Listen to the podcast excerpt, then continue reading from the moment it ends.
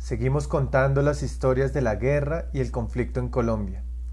Historias que nos deja la Comisión de la Verdad en su libro Cuando los pájaros no cantaban.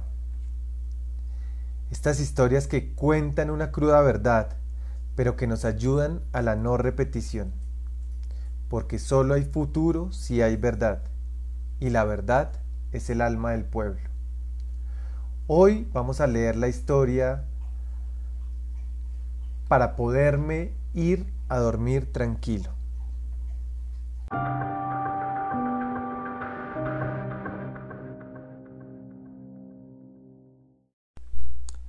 Para poderme ir a dormir tranquilo. Estábamos en la casa el día antes, o sea, el 9 de noviembre, cumpleaños de mi hermano menor, y mi papá nunca fue ni de gaseosas ni de comidas. A nosotros nunca nos faltó nada, pero él de cariñosito, así con uno, no es que fuera. Le mandó a matar una gallina para el cumpleaños. Le mandó a hacer el almuerzo. Nos mandó a venir a la mesa. Éramos diez contando una nieta que él estaba criando. Mi papá escuchó un bicho que llaman el pollo, un espíritu que hace como un pollo. Se fue a la puerta y le dijo, oiga, haga una vez más para poder ir a dormir tranquilo. Él dijo que nunca le había cantado. Dicen que si usted lo escucha X cantidad de veces es una señal de muerte. Pero si le canta, aunque sea una vez más, de esas veces no es muerte. Mi papá siempre lo tuvo como amigo. Decía que el pollo lo acompañaba cuando no había carretera y estaba haciendo el curso de enfermería, que una vez venía sin ver nada y el pollo le chillaba a un lado y le chillaba al otro, hasta que le chilló de frente. Mi papá prendió la linterna y había una culebra enfrente. Chilla como un pollo, pero es un sonido más agudo que produce miedo. Mi papá le tenía agüero a eso. Entonces como no lo escuchó más cuando estábamos celebrando el cumpleaños de mi hermano menor, nos mandó a dormir como a las 8 de la noche.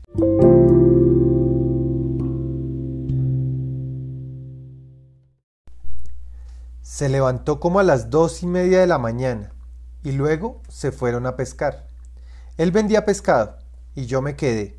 Se fue con mi hermano, con mi hermana Débora, mi hermano Gonzalo y otros muchachos que le ayudaban a él. Se fueron a pescar porque había que enviar pescado en una buceta que pasaba como a las 7 u 8 de la mañana. Se enviaba a Landazuri. Mi hermana Débora recogió el pescado y se fueron para Landazuri. Yo me quedé en la casa con mi mamá y ellos se fueron como antecitos de mediodía. Llegaron como a las 2 de la tarde y yo estaba haciendo la comida. Mi papá llegó, se bañó, se afeitó y me dijo que le diera un tinto. Yo cogí, le preparé el tinto, se lo llevé y él se sentó en una piedra que hay al lado de la casa a tomárselo. Estaban los dos con mi mamá frente a él, estaba mi hermano que acaba de llegar del pueblo. Papá, el pueblo está lleno de paracos, le dijo. ¿Y qué se puede hacer? le contestó. Y si mucho, subió un hombro. Veinte días antes, mi papá fue citado por los paramilitares le dijeron que no podía negarse si ellos necesitaban un servicio. Él le respondió que igual no podía hacer eso, porque era enfermero. Bueno, eso pasó así, y ya ese día llegaron dos paramilitares uniformados con su fusil, y lo llamaron. Me preguntaron a mí, que estaba en la puerta de la casa, que si era la casa de Hernán Quiroga. Yo les dije que sí, y me preguntaron que si él estaba. Entonces mi papá se puso de pie. Estaba en pantaloneta y camiseta. Uno de los paramilitares le dijo, Lo que pasa es que nos dijeron que usted era enfermero, y nosotros tuvimos un enfrentamiento con la guerrilla, y tenemos unos heridos, que si usted nos puede hacer el favor de ir a atenderlos. Mi papá entró a la pieza, se puso el pantalón, una camisa, cogió una bata y se la colocó en el hombro. La droguería quedaba como a unos seis o diez metros de la casa, y él se fue hasta allá. Sacó un botiquín que tenía. echó lo de primeros auxilios, se puso el estetoscopio en el cuello, cogió los medicamentos y se fue. Nos volteó a ver, volteó hacia atrás, hacia donde estaba mi mamá, un sobrinito y yo. Como a las cinco de la tarde, cinco y treinta de la tarde venía bajando mi hermana que había ido a llevar el pescado. Ella se bajó y cuenta que en esa misma buceta fue que se llevaron a mi papá. Nosotros, mi mamá y yo, estábamos como con ese miedo porque no habíamos escuchado balacera alguna del enfrentamiento con la guerrilla. Y eso, así fuera lejos, se escuchaba.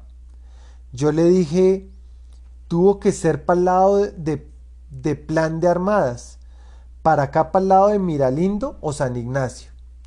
Entonces yo con miedo dije, no, eso no es para un herido. Mis cinco hermanos se fueron como a las seis y cuarto de la tarde, que ya empezó a oscurecerse.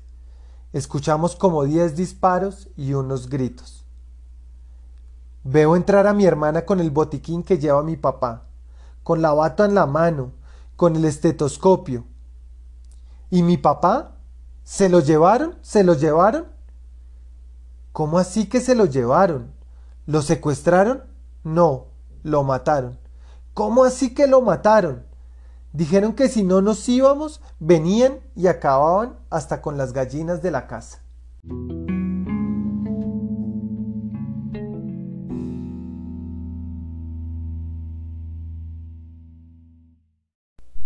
Y es así, con escenas tan fuertes como estas, que algunos niños han tenido que ver a sus padres desaparecer en su propia casa, gracias al conflicto en Colombia.